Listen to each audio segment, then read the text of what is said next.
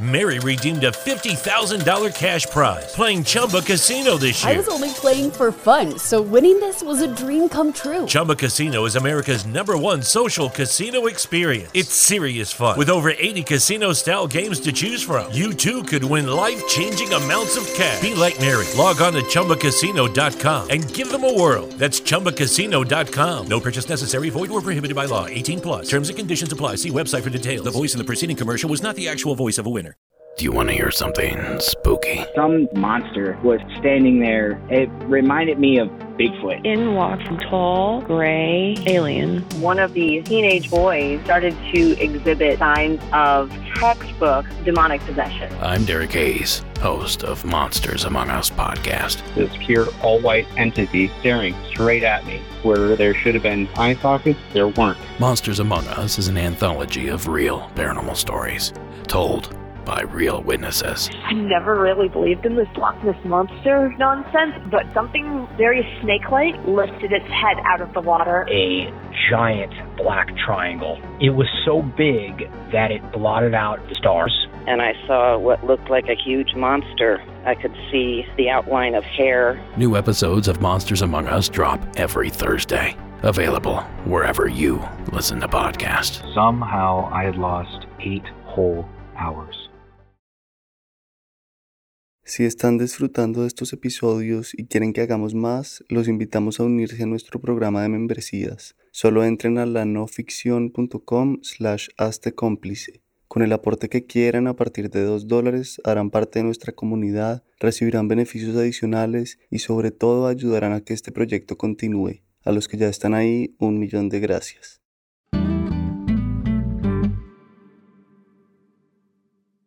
En el segundo episodio de Dosis les contamos los peores momentos que vivió Yesid Moreno debido al consumo de varias drogas legales e ilegales. Yo hacía cosas muy locas. Yo salía a la calle con la intención de, de estrellar taxistas y de buscar peleas, de hacerles daño a ellos. También hablamos sobre los opioides, esas drogas que desataron la peor crisis de salud pública en Estados Unidos en los últimos 20 años solo después del coronavirus y les contamos los diferentes caminos que intentó tomar Yesid para superar su dependencia a la oxicodona.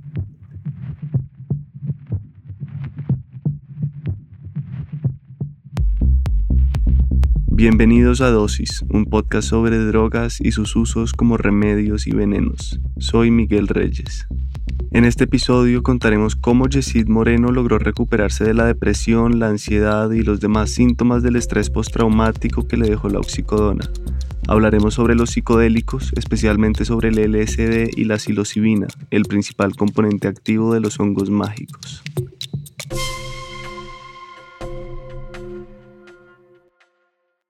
Después de superar el mono o síndrome de abstinencia y de dejar la oxicodona, empezó el periodo con la medicación psiquiátrica, que también es bien delicada porque eso también genera una adicción grandísima. Yo tenía eventos en los que salía a la calle y las personas se me desfiguraban como en los videos de música, yo no sé si en, unos videos de Pink Floyd que la gente coge y se les alarga la cara y se vuelven arcoíris y suena mentira, pero yo salía a la calle, marica, y la gente se me volvía, se me transformaba. En alguna ocasión todos se me volvieron enanos y yo decía, ¿eso es un circo? Fue puta, aquí donde hay un circo. Y me bajé y pregunté a las personas, oiga, aquí hay cerca hay un circo. ¿Circo? No, allá en la 30 de pronto. Y yo le dije, ¿y por qué hay tantos enanos? ¿Enanos? Yo no, marica, no, esto lo estoy imaginando yo. No está claro a qué se debían estas alucinaciones, si al síndrome de abstinencia de la oxicodona propiamente o a la otra cantidad de pastillas psiquiátricas que tomaba Yesid. Entonces otra vez con los psiquiatras y con psicólogos y ahí fue donde empecé a hacer ya otro tipo de, como a buscar salidas. Entonces ahí fue donde la hipnosis, empecé a hacer de todo y por ningún lado. Después de ocho años de consumo problemático de oxicodona, Yesid Moreno empezaba un nuevo ciclo en su vida. Otra vez estaba buscando salidas, pero ahora para dejar la medicación psiquiátrica y luego de que la hipnosis no le funcionara para disminuir la ansiedad y la depresión, intentó con el cannabis medicinal. Le empecé a documentarme de diferentes variedades, diferentes aplicaciones y yo dije, pues probemos. La planta del cannabis tiene más de 100 sustancias químicas que se conocen como cannabinoides. De estos, los dos más importantes son el THC y el CBD. Y eso me metía unas trabas, hijo de putas. No, esta mierda no me gusta, no me gusta estar trabado y seguía igual, rayado Entonces la marihuana a mí tampoco me funcionaba. Intentó CBD, que se supone sirve para tratar la ansiedad y la psicosis, y sintió una pequeña mejoría, pero el efecto era muy corto. Intentó en gotas y vapeado, es decir, inhalando el vapor desde un cigarrillo electrónico. Eso me duraba menos de ocho días. Entonces yo todo el tiempo era chupe y chupe hasta que me enfermé de los pulmones, ¿no? Y yo ya no podía dormir. Y yo decía, este primer mes ya me gasté dos millones y ya mis pulmones ya no dan para más. Y cuando no sabía qué más podía hacer, se acordó de una experiencia que había tenido cuando era más joven con psilocibina, el componente activo de los hongos alucinógenos. Y, oh gran sorpresa, cuando abro yo y digo, usos de la psilocibina. Entonces lo primero que me apareció la Universidad Johns Hopkins ha demostrado que el uso de la psilocibina es efectiva en el tratamiento de la depresión y la ansiedad, tan, tan, tan, tan, tan, tan, tan, tan. Y yo, wow, ¿será que sí? En los últimos 10 años se han multiplicado los estudios que indican que estas sustancias son un tratamiento eficaz de los trastornos mentales más comunes. Depresión, ansiedad, adicciones y síndrome de estrés postraumático. En un estudio de la Universidad Johns Hopkins se trató a fumadores con psilocibina, el principio activo de las setas psicodélicas. El 80% de los participantes dejaron de fumar y seis meses más tarde seguían sin hacerlo. Más adelante volveremos con la historia de Yesid, pero en este punto es importante conocer algo de la historia y la evolución de los psicodélicos, también llamados enteógenos. Los hongos en general son unos seres muy misteriosos. Están al comienzo y al final del ciclo de vida, pues degradan y recirculan todo aquello que alguna vez estuvo vivo. Sin ellos no podrían existir bosques, ni selvas, ni manglares, ni páramos, ni prácticamente ningún ecosistema, animal o bacteria. Debajo de sus cuerpos se extiende el micelio, una extensa red a través de la cual viajan los nutrientes entre los árboles. Explicado de una forma muy simplificada, el micelio funciona como una web que conecta las plantas y los árboles entre sí. Los hongos son tan antiguos como la Tierra y el consumo de algunas de sus especies también es milenario. Las dos eh, pruebas reales más antiguas que tenemos del consumo de hongos datan de hace 7000 años José María Bernal es psicoterapeuta transpersonal y profesional en filosofía y religiones. En Algeria, que hoy es desierto de Sahara, pero que hace 7 y 6 mil años era subtropical. Al sur de Algeria están las cuevas de Tassili, en las que hay murales prehistóricos de hombres corriendo con un hongo en la mano y el dibujo de un chamán con el cuerpo cubierto en hongos. Y el otro registro histórico que tenemos es de los indígenas eh, quiché maya del sur de México y el norte de Guatemala, que tienen pequeñas esculturas de piedra de lo que también podríamos llamar chamanes con hongos. Y estas estatuillas de piedra, que son pequeñas, de 10 centímetros, en fin, datan de hace 5.000 años. También en Siberia se han encontrado figuras grabadas en rocas de pequeños hombres con hongos sobre la cabeza. Hay antropólogos, sin embargo, que sugieren que el consumo de hongos es mucho más milenario. Y se remonta hasta la actualidad. Algunas de sus especies más comunes son el Psilocybe cubensis y el Amanita muscaria, que es el hongo rojo de pepitas blancas que vemos en las pineras y cuya memoria es tan atávica en nuestra conciencia que los escandinavos, los vikingos comían hongos. Comían el amanita muscaria desde hace milenios, se sabe que desde hace por lo menos 2500 años. Psicodélico es una palabra que viene del griego antiguo y se compone de psique, que significa alma, aunque también puede interpretarse como mente, y delos, que significa manifestar o revelar. Es decir, psicodélico hace referencia a algo así como un manifestador del alma o de la mente.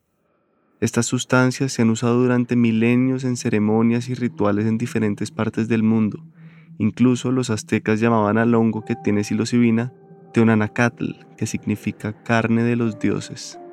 Cuando llegaron a América, uno de los primeros intentos que hicieron todos los curas en México, Perú, Colombia, fue prohibir en México el uso de los hongos, que los hay en el estado de Oaxaca, el consumo de peyote también trataron de prohibirlo. Por fortuna no lo lograron del todo. En Colombia trataron de prohibir el consumo de la hoja de coca y del yagé. Y en Perú también el San Pedrito, llamado Huachuma, que es otro cactus, pero del Perú y Ecuador y Bolivia, y la hoja de coca también intentaron prohibirla. Por fortuna tampoco tuvieron éxito. Estos rituales de las comunidades indígenas confrontaban las creencias de las religiones organizadas y de los colonos, entre ellas de la católica, en la que aún hoy los sacerdotes o su equivalente son los únicos intermediarios entre Dios o la divinidad y los humanos, mientras que en las culturas indígenas, a través de la madre tierra y de sus plantas medicinales, todos pueden tener comunicación directa con el mundo espiritual. Los chamanes buscan expandir el nivel de energía y conciencia de las personas a través de sus rituales, sea tambores, danzas, consumo de hongos, fuegos, encantaciones, lo que sea, hierbas. En cambio, los sacerdotes no buscan expandir el nivel ni de energía ni de conciencia de las personas. Les interesa es que las personas crean. Y a pesar de que la iglesia no logró eliminar de raíz el consumo de estas plantas sagradas, sí reprimió su uso hasta que quedó relegado a la clandestinidad, incluso hasta nuestros días. En la clasificación común de los psicodélicos hay cuatro tipos que se consideran como los clásicos, Tres son naturales, la psilocibina, que está presente en diferentes especies de hongos, el DMT, que está en plantas y en el cerebro humano, y la mescalina, que se encuentra en el peyote, un cactus que crece en el norte de México y al sur de Estados Unidos. La cuarta sustancia que hace parte de este grupo es sintética y tal vez es la más conocida, el LSD. Su uso no se remonta al tiempo prehistórico, sino a mediados de los años 40 del siglo pasado, pero antes de llegar hasta estos tiempos, sigamos un poco desde más atrás. Resulta que en Europa, sobre todo en, los Países Bajos, Holanda, el norte de Alemania, en la zona del Rin, pasaba un fenómeno muy interesante desde hace mil años que las brujas justamente aprendieron a usar bien y es que a todos nos ha pasado que dejamos un pan en algún lado y se nos olvida y un par de días después tiene moho. Generalmente lo botamos. Pues bien, lo que pasaba en Europa era que allá hay mucho pan de centeno, que cuando tiene bajo ciertas condiciones de humedad, luz, le da un hongo que se llama el cornezuelo del centeno. Ese hongo lo llamamos el ergot. Y durante la Edad Media, muchas familias e incluso pueblos enteros de esa zona de Europa que no podían darse el lujo de botar el pan aunque tuviera hongos, entraban en estados alterados de conciencia o se intoxicaban después de comerlo. El caso es que las brujas se dieron cuenta del poder de ese hongo el ergot y lo empezaron a utilizar para ayudarle a las mujeres en el parto. Y le vieron una cantidad de beneficios. Uno, relaja el cuerpo. Dos, la persona está más tranquila y más conectada a su organismo, pues la mujer en este caso. Eh, al relajar el cuerpo facilita digamos, la, apertura pues, de la vagina y además evita el sangrado. Ya en el siglo XX, diferentes laboratorios y científicos empezaron a estudiar la composición química de ese hongo. El laboratorio Sandoz en Basilea, Suiza, que tenía una unidad encargada de aislar compuestos químicos de plantas medicinales para encontrar nuevos fármacos, estaba estudiando el ergot. Querían crear un medicamento para estimular la circulación. El encargado de sintetizar las moléculas del hongo y estudiarlas una por una era un hombre llamado Albert Hoffman. En el otoño de 1938, Hoffman sintetizó la molécula número 25 de la serie y la llamó LSD-25, una abreviación del nombre dietilamida de ácido lisérgico. Las primeras pruebas del compuesto en animales no dieron el resultado esperado, así que la fórmula del LSD-25 se guardó en un cajón hasta que cinco años después, en 1943, en la mitad de la Segunda Guerra Mundial, cuando más soldados se mataron y más gente inocente también fue matada, Hoffman sacó la fórmula del cajón y decidió volver a sintetizar y estudiar el LSD-25 porque le gustaba la estructura química de la molécula. Además tuvo algo que llamó un presentimiento particular, de que aquella sustancia tendría propiedades diferentes a las vistas en las primeras investigaciones y a pesar de las precauciones que se tienen en estos laboratorios, se cree que por accidente Hoffman absorbió un poco de este químico a través de la piel. Como él lo dijo después en su libro LSD, mi hijo problemático, el viernes pasado, 16 de abril de 1943, tuve que interrumpir a media tarde mi trabajo en el laboratorio e irme a casa, pues me asaltó una extraña intranquilidad acompañada de una ligera sensación de mareo. En casa me acosté y caí en un estado de embriaguez, aunque no desagradable, que se caracterizó por una fantasía sumamente animada. En un estado de semipenumbra y con los ojos cerrados, la luz del día me resultaba desagradablemente chillona. Me penetraban sin cesar unas imágenes fantásticas de una plasticidad extraordinaria y con un juego de colores intenso, caleidoscópico. Unas dos horas después, este estado desapareció. Albert Hoffman tuvo la primera experiencia consciente con el LSD y lo que supo era que era un dispositivo para alterar la conciencia y el organismo a niveles impresionantes. Intrigado, el lunes siguiente, al volver al laboratorio, Hoffman decidió hacer un experimento en sí mismo. Entonces disolvió 250 microgramos de LSD en un vaso de agua. Él se toma lo que consideró era una dosis baja o muy segura, que luego comprobamos que era una dosis magnificada y contundente. El LSD es uno de los compuestos psicoactivos más potentes del planeta una dosis de solo 20 microgramos alcanza para inducir en un efecto psicodélico notable. Actualmente una dosis estándar es de 50 microgramos.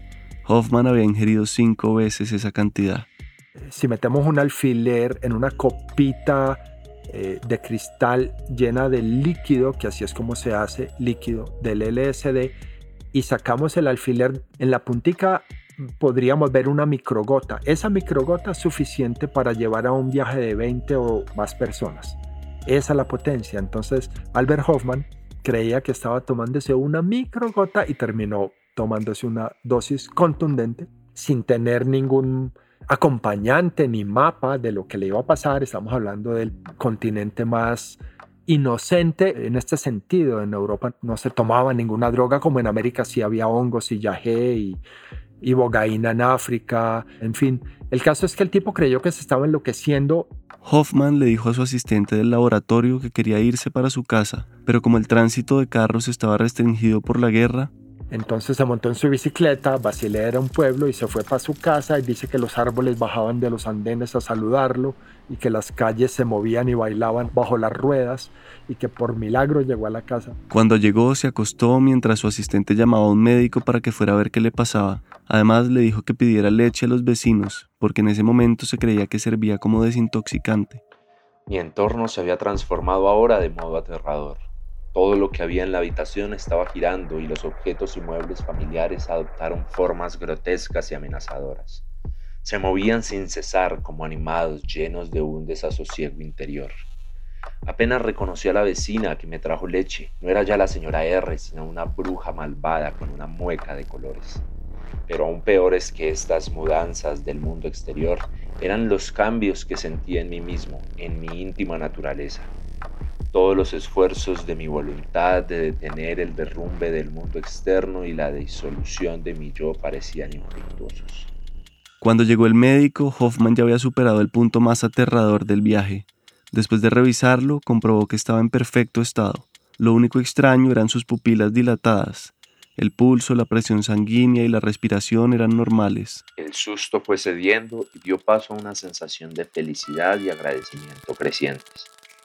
Ahora comencé a gozar poco a poco del inaudito juego de colores y formas que se prolongaba tras mis ojos cerrados.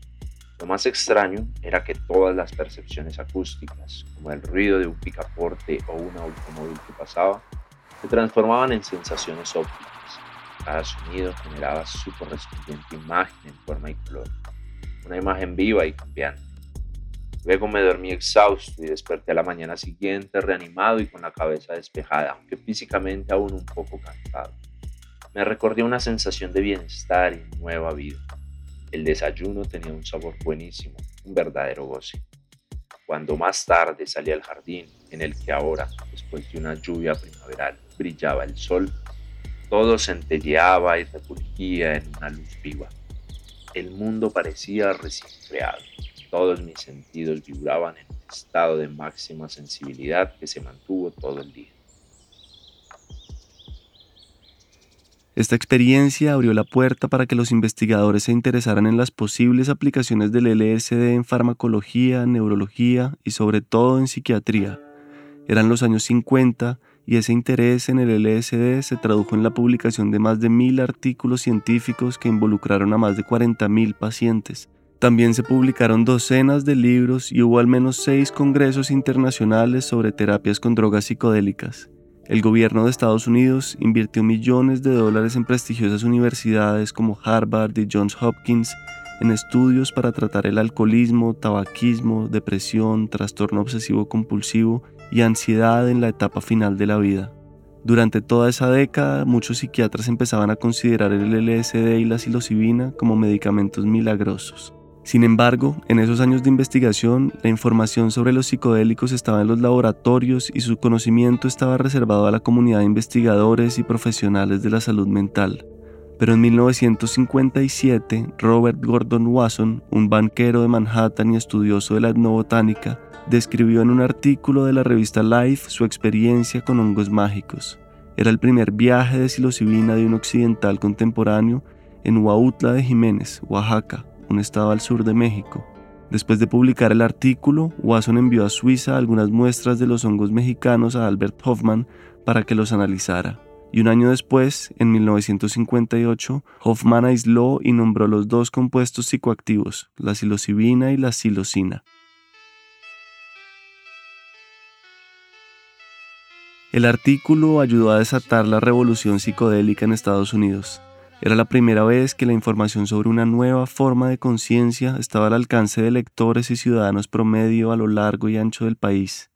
El caso es que sí, pasó a la inteligencia de Europa y de Norteamérica, la generación Beat, Alan Ginsberg, Gary Snyder lo conocieron, y luego pasa a los hippies y se populariza, y ahí es una ventana histórica muy importante yo soy de los que creo que si no hubiese sido por los hippies ya habríamos pasado por la tercera y última guerra mundial, porque los gringos y rusos iban a chocarse y fue los hippies los que redujeron la fuerza y empezaron a decir haga el amor y no la guerra. Y bueno, el hippismo cometió muchos errores sin duda y hubo gente a la que se le fue la mano y la lengua, como Timothy Leary, pero hubo otros que lo supieron hacer muy bien, como Ram Dass, que él era profesor de Harvard y experimentaba con él y un día el decano de la universidad lo llama y le dice, bueno, doctor Richard Albert, te toca renunciar al L, o si no me tocaría a mí echarte de Harvard y por supuesto eso no lo vamos a hacer ninguno de los dos. Y Randas dijo, pues no, mi querido amigo, yo renuncio ya y de una vez a Harvard porque yo al L nunca voy a renunciar. Y se quitó la corbata, se fue para la India y volvió como seis meses después ya vestido de naranjado y barbado y siendo Randas un personaje muy bonito que a propósito creo que murió hace un año. Timothy Leary era también un profesor de psicología de Harvard, que como miles de personas había leído el artículo de Watson en la revista Life. Eran los años 60 y Leary se convirtió en un símbolo de la contracultura. Lideró el proyecto de investigación con psilocibina de Harvard y después de sus experiencias empezó a animar a los jóvenes para que despertaran, se sintonizaran y abandonaran el sistema. Leary mostraba a los psicodélicos como la única vía para hacer una revolución social. Para algunos, su discurso en ocasiones falló por exagerar y por no hablar de los riesgos, lo que opacó las investigaciones serias que se estaban haciendo en otras universidades. Él era de los que pregonaba muy duramente diciéndole a toda la juventud como que sálgase del sistema y tome LSD. Y, y me parece que tampoco es tan inteligente. Eso incurrió en muchos daños. Hubo gente que se mató, efectivamente. Esta es la voz de Leary. Turn on, tune in, and drop out. Despierta, sintonízate y abandona. We tell young people today, drop out of school, because schools, education today, is the worst Les decimos a los jóvenes de hoy en día que abandonen los colegios, porque la educación escolar es la peor droga de todas. Les decimos que no hagan política y que no voten. Todo esto favorece a los hombres viejos, impotentes y seniles. Quieren ponerlos en sus viejas partidas de ajedrez de la guerra y el poder. Abandonen, sintonicen con las cosas naturales, quítense los zapatos, vuelvan a conectarse con la armonía de Dios, rodéense de belleza y objetos sagrados. No pueden quedarse atrapados en los caminos de la comodidad de la sociedad americana. Y precisamente por desobedecer al orden preestablecido, por querer hacer el amor y no la guerra, por cuestionar la política, la religión y la educación del momento, los hippies y los usuarios recreacionales de estas sustancias fueron estigmatizados. Los que toman psicodélicos empiezan a cuestionarse su vida. Y eso es lo que no quiere el sistema. Ni banqueros, ni curas, ni políticos quieren que la gente se cuestione el sistema. Terence McKenna, filósofo y etnobotánico que abogaba por el uso de las plantas medicinales, dijo más adelante una frase que sigue circulando hoy. Las drogas psicodélicas no son ilegales debido a un gobierno amoroso que se preocupa por que puedas lanzarte por la ventana de un tercer piso. Son ilegales porque disuelven las estructuras de opinión y derrumban los modelos de comportamiento y de cómo procesar la información. Abren la posibilidad a que todo lo que sepas esté mal. Por esos años, ya entrada la década del 60, los psicodélicos habían salido de los laboratorios y las universidades hacia la cultura popular. Entonces el gobierno tomó otra actitud. Empezaron a recibir muchísima publicidad negativa, malos viajes, brotes psicóticos, suicidios, y algo de cierto también había en eso. Estos no son juguetes, estos son dispositivos para expansión de la conciencia, los más poderosos que conoce la humanidad. No hay una psicoterapia o una herramienta más poderosa que esta, pero es igual entonces que montarse, por decir, en una motocicleta de 500 centímetros cúbicos o 1000 centímetros cúbicos. Es decir, un novato o alguien que no sepa manejarlo no lo debe hacer por su cuenta. He conocido de muchos casos de muertes, de accidentes graves, de locuras, efectivamente, de intentos de suicidio. Entonces, son una maravilla estas medicinas, pero se deben hacer en un contexto muy seguro, muy amoroso, muy bien acompañado con alguien que sepa. A partir de 1965, la euforia que rodeaba estas sustancias se transformó en pánico moral. Con la misma rapidez que la cultura y la comunidad científica las habían recibido, ahora se volvían de repente contra ellas. A finales de la década del 60, el gobierno prohibió su uso y les quitó la financiación a las investigaciones. Con esto se abrió el camino al estigma, los prejuicios y el mercado negro.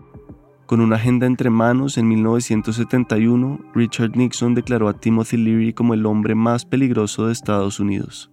Richard Nixon logró decir que el problema número uno de Estados Unidos eran las drogas.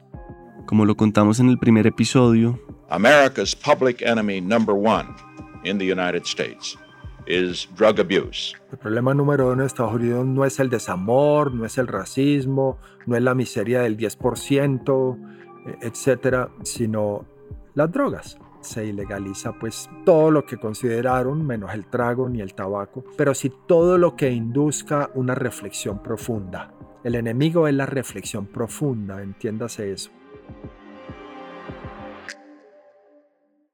Desde entonces, todos los gobiernos con distintos matices han gastado incalculables recursos y esfuerzos en una política con la que pretenden acabar con las drogas prohibiéndolas. 16 años después de Nixon, Ronald Reagan no había cambiado el discurso.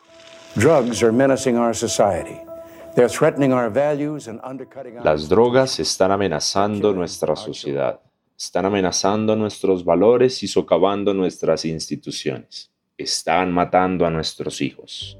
La guerra contra las drogas como la conocemos ha existido por más de 60 años a pesar de que toda la evidencia demuestra su fracaso y se ha atacado prácticamente de la misma forma a drogas muy distintas. La marihuana, el LSD, el éxtasis, los hongos y la heroína están en el mismo costal bajo la ley de sustancias controladas de Estados Unidos, el pilar jurídico para reprimir estas sustancias. Esta ley cataloga las drogas en cinco categorías de acuerdo con su potencial de abuso y su valor medicinal y tiene a todas estas drogas nombradas en la primera categoría, es decir, como sustancias dañinas y sin ningún potencial terapéutico. Precisamente por el desconocimiento sobre el tema, porque los psicodélicos y las plantas medicinales no son la primera ni la segunda opción para tratar enfermedades y porque existe una capa de prejuicios, desinformación y miedo, han estado alejados del público general y de los médicos tradicionales. Por eso, entre otras razones, Yesid Moreno tardó tanto en llegar a los hongos, y aquí volvemos con él. cuando uno entra al mundo de los hongos, toda la rudeza con la que yo había vivido y con todo lo que había experimentado, se convierte en magia y la magia de, la creación, la magia infinita de la sabiduría. Y es cuando empieza la magia de la transformación y de los cambios. Pero sabía que los hongos silvestres pueden tener muchos problemas. Y yo dije, ya me he salvado de muchas para que ahora termine intoxicado, vuelto mierda por unos hongos que recolecto. Y yo le decía, no, tengo que hacerla bien. Para averiguar dónde podía conseguir los hongos, cómo debía consumirlos y si realmente funcionaban. Entonces empecé a buscar en Facebook grupos. La gente me respondía y me decía, sí, con eso usted se va a curar, fresco, que no sé qué. Y yo decía, marica, ¿cómo me van a decir eso después de casi 12 años que yo ando jodido? Y me decían, no, eso no los venden, tiene que cultivarlos usted porque eso es ilegal. Entonces seguí escribiendo y, y como buscando enlaces de personas que hicieran ya a nivel terapéutico eso. Hasta que encontró un psicólogo que le aseguró que estos honguitos lo podían ayudar. Y yo con todo el escepticismo del mundo le dije, listo hermano, ¿qué hay que hacer? ¿Cómo hacemos? ¿Dónde lo hacemos? Y me dijo, no, dígame usted. Y yo le dije, sí, yo tengo la finca para poder hacerlo.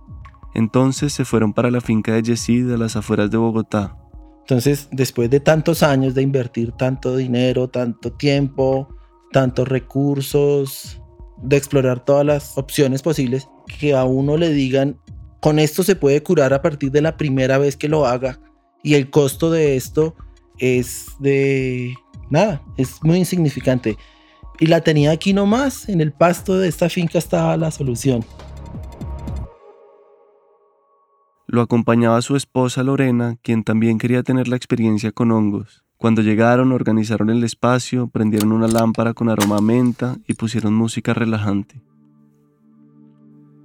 Una música que cuando uno la escucha, se da cuenta que está hecha no desde la racionalidad que nosotros los humanos hacemos música, sino se está hecha con el alma de los espíritus de nuestros ancestros. Yo le veía a mi esposa una cara de miedo grandísima porque ella es una persona totalmente sana, a diferencia mía, yo que he probado todo. Yo más o menos sabía lo que me enfrentaba, pero yo decía, bueno, ojalá que no tenga un mal viaje, ojalá que no tenga una mala experiencia. Se tomaron la psilocibina en una infusión con limón, se acostaron, se pusieron los antifaces y esperaron. De un momento a otro empecé a sentir como si mi cuerpo se elevara, se saliera de mi cuerpo y empezara a flotar en otro lugar. Y empecé a sentir los sonidos propios de los indígenas, que son como maracas, como flautas, como sonidos de la naturaleza. Y los objetos que tenía en la sala empezaron a transformarse. Ya los elementos que están aquí colgados empezaban a adquirir movimiento. El techo se veía una como un doble techo como con una telaraña y vi que empezaban a adquirir movimiento y los sonidos eran diferentes. Volté a mirar a Javier, la persona que me estaba haciendo el acompañamiento, y la cara de él era otra persona. Y yo volteé a mirar a mi esposa y ya sentía que ella estaba como conectándose. Y los mensajes del cielo o de la naturaleza empezaron a llegarle. Había una voz que estaba dentro de él, pero que no era él. Era algo del más allá. Esos dos árboles me empezaron a dar instrucciones como entes supremos y que me estaban apadrinando en ese momento con conocimiento de alto nivel. Le decían algo así como que él durante toda la vida había sido muy flojo, que le había faltado firmeza. Y que uno en la vida no tiene que ser ni bueno ni laxo, sino que tiene que ser firme y que tiene que ser correcto y que tiene que ser fuerte y que el ser bueno no significa dejar que se lo pisoteen a uno y que el ser bueno tiene que empezar por uno mismo. Empezaron todas esas revelaciones y yo empecé a sentir que mi espíritu se elevaba y se metía en otra época, es decir, se salía de lo que estoy yo ahorita, en, en, el mundo tradicional, que es el mundo de los vehículos, el mundo de la competencia, el mundo del dinero, el mundo de las cosas. Y me dijeron ellos, aquí se acaban las competencias, aquí nos integramos todos, y nuestra madre naturaleza nos regala y usted tiene un permiso especial para que ahorita pueda conocer verdades para que usted pueda entregarlas a más personas. Sintió que la vida se le partía en dos y que a partir de ese momento iba a ser una persona diferente. Había visto un mundo entero nuevo. Me decían, usted ha tenido un aprendizaje muy fuerte y muy difícil, pero también porque usted lo ha permitido. Todo lo que pasó tenía que pasar para este momento. Estaba viviendo eso que llaman una experiencia mística, algo inefable que no se puede describir con palabras y que a la vez tenía un inmenso valor para darle sentido a su existencia. Entonces empecé a tener ya alucinaciones, empecé a ver los mandalas, empecé a ver las figuras de colores en figuras muy simétricas, en mandalas que se vuelven como figuras orgánicas que tienen un movimiento permanente y que están yendo y viniendo y que se me están transformando todo el tiempo en la mente y que me están entregando mensajes no con palabras, sino con actos de amor.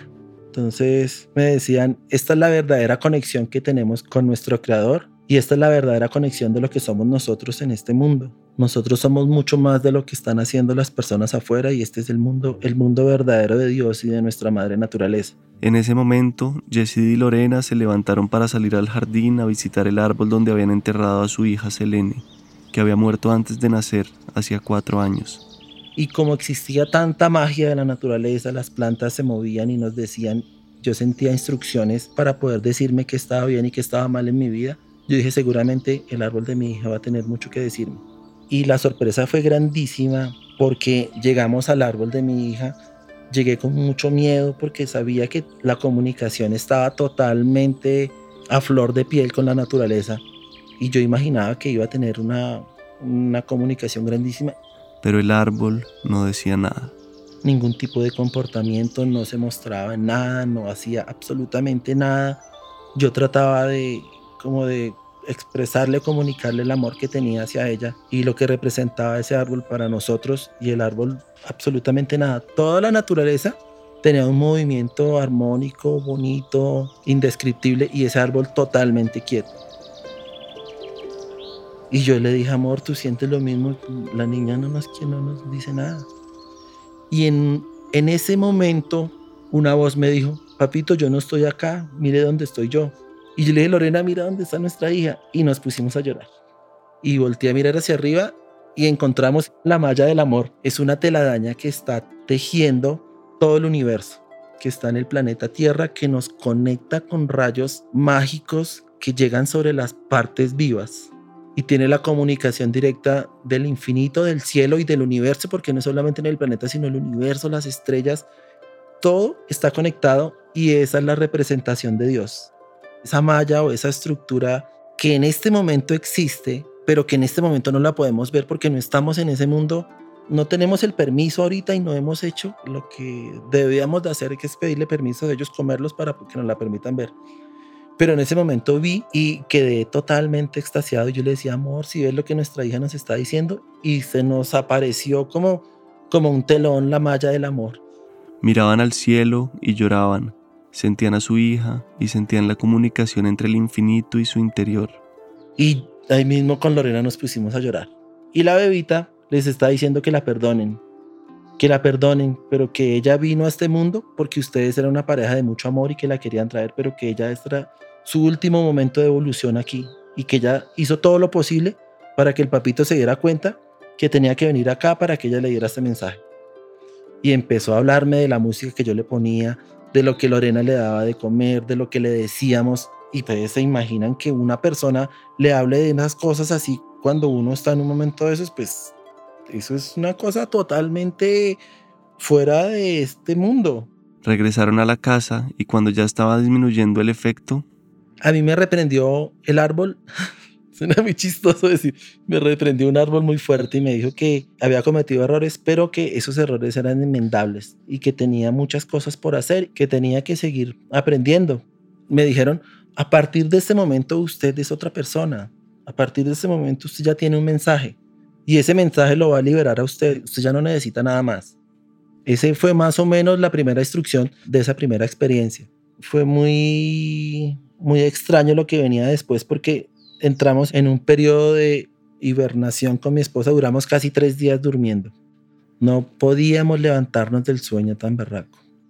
Por supuesto, uno se levanta, se baña, se acuesta, come, hace lo pertinente a una vida normal, pero con mucho sueño.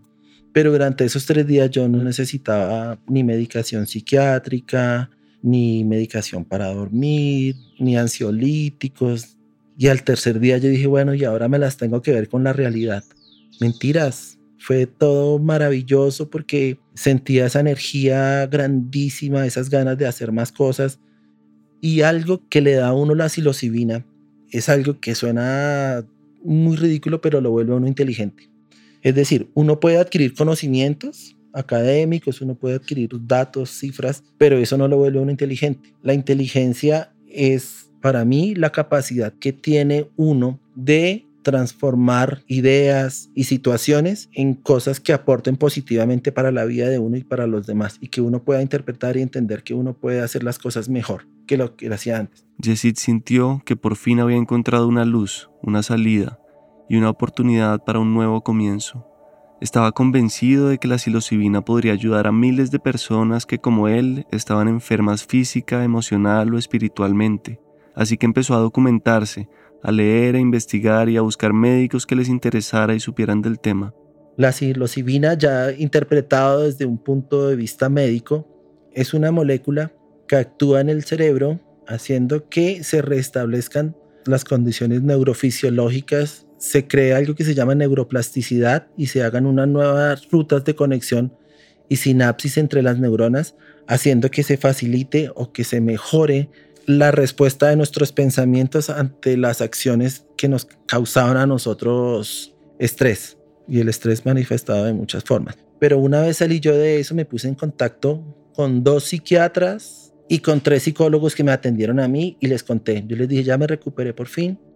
Me recuperé haciendo una experiencia con hongos, con la psilocibina y la curación fue inmediata yo quiero que ustedes conozcan, yo quiero que ustedes me ayuden a difundir esto. Yo sentía que había encontrado la panacea y que por fin íbamos a empezar a ayudar a muchas personas. Y me di cuenta que no hubo ningún tipo de eco, todo el mundo, un silencio absoluto. Por parte, digamos que por las instancias más altas, los que son los médicos, los psicólogos, los psiquiatras, ninguno de ellos quiso tomar la, la decisión de conocer, de aprender, de experimentar, de leer a todos les envié la información técnica que tengo yo a mi alcance, que no es cualquier cosa, informes científicos de universidades muy prestantes que, tienen todo el carácter y el rigor para poder estar a la altura de cualquier profesional en cualquier área, pero ni aún así no recibí por ninguno de ellos ningún tipo de comentario positivo ni negativo, simplemente un silencio total y hasta este momento todavía sigo, sigo recibiendo silencio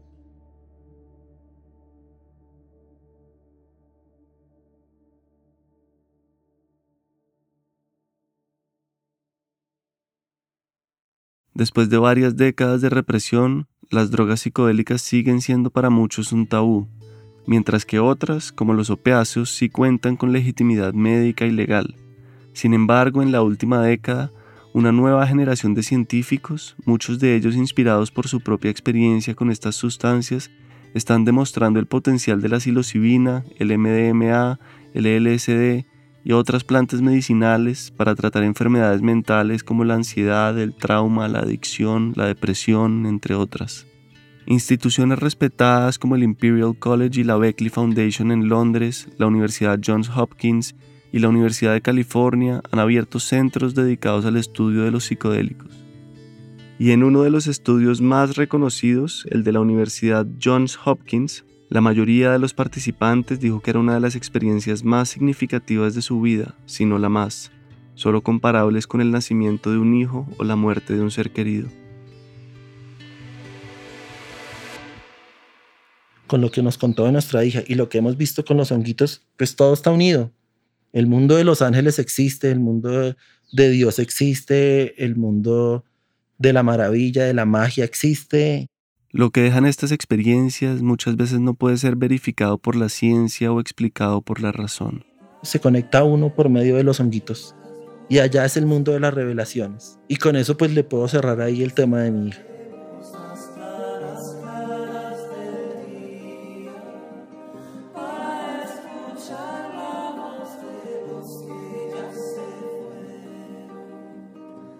Lorena y Yesid acaban de tener un hijo y están bien de salud, aunque Yesid estuvo hospitalizado debido al COVID. Para los que quieran profundizar en este tema, en el próximo episodio del Topo conversaremos con José María Bernal, el psicoterapeuta que hizo parte de este capítulo.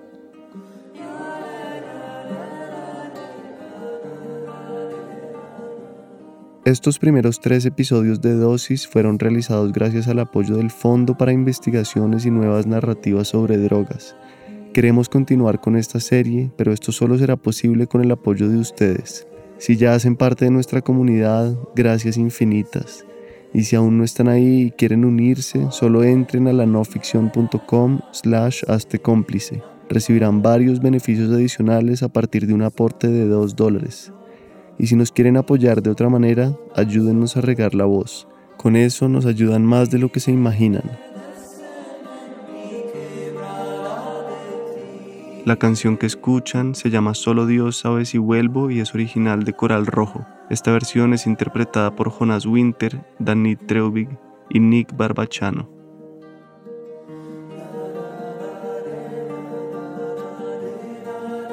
Si conocen historias sobre drogas que crean pueden servir para este podcast, por favor escríbanos a la gmail.com o al Instagram del topo o de la no ficción. Este episodio fue producido por la no ficción. La investigación y el guion son de María Antonia Ruiz, la edición y la narración mías, Miguel Reyes, la mezcla y el diseño de sonido son de Valentina Fonseca, Felipe Vergara y Daniel Díaz y la ilustración es de Angélica Duque Aristizábal. Gracias a Sergio Augusto Sánchez y Camilo Hurtado por narrar las traducciones. Para este episodio nos basamos en el libro de Michael Pollan Cómo cambiar tu mente, en el de Albert Hoffman LCD Mi hijo problemático, en las enseñanzas de Don Juan de Carlos Castaneda y en Plantas de los Dioses de Richard Van Schultes, entre otros también en documentales como Fantastic Fungi, Psychedelia y en numerosos artículos de organizaciones como MAPS, Beckley Foundation, Johns Hopkins, entre otras. Muchas gracias por escucharnos y hasta la próxima.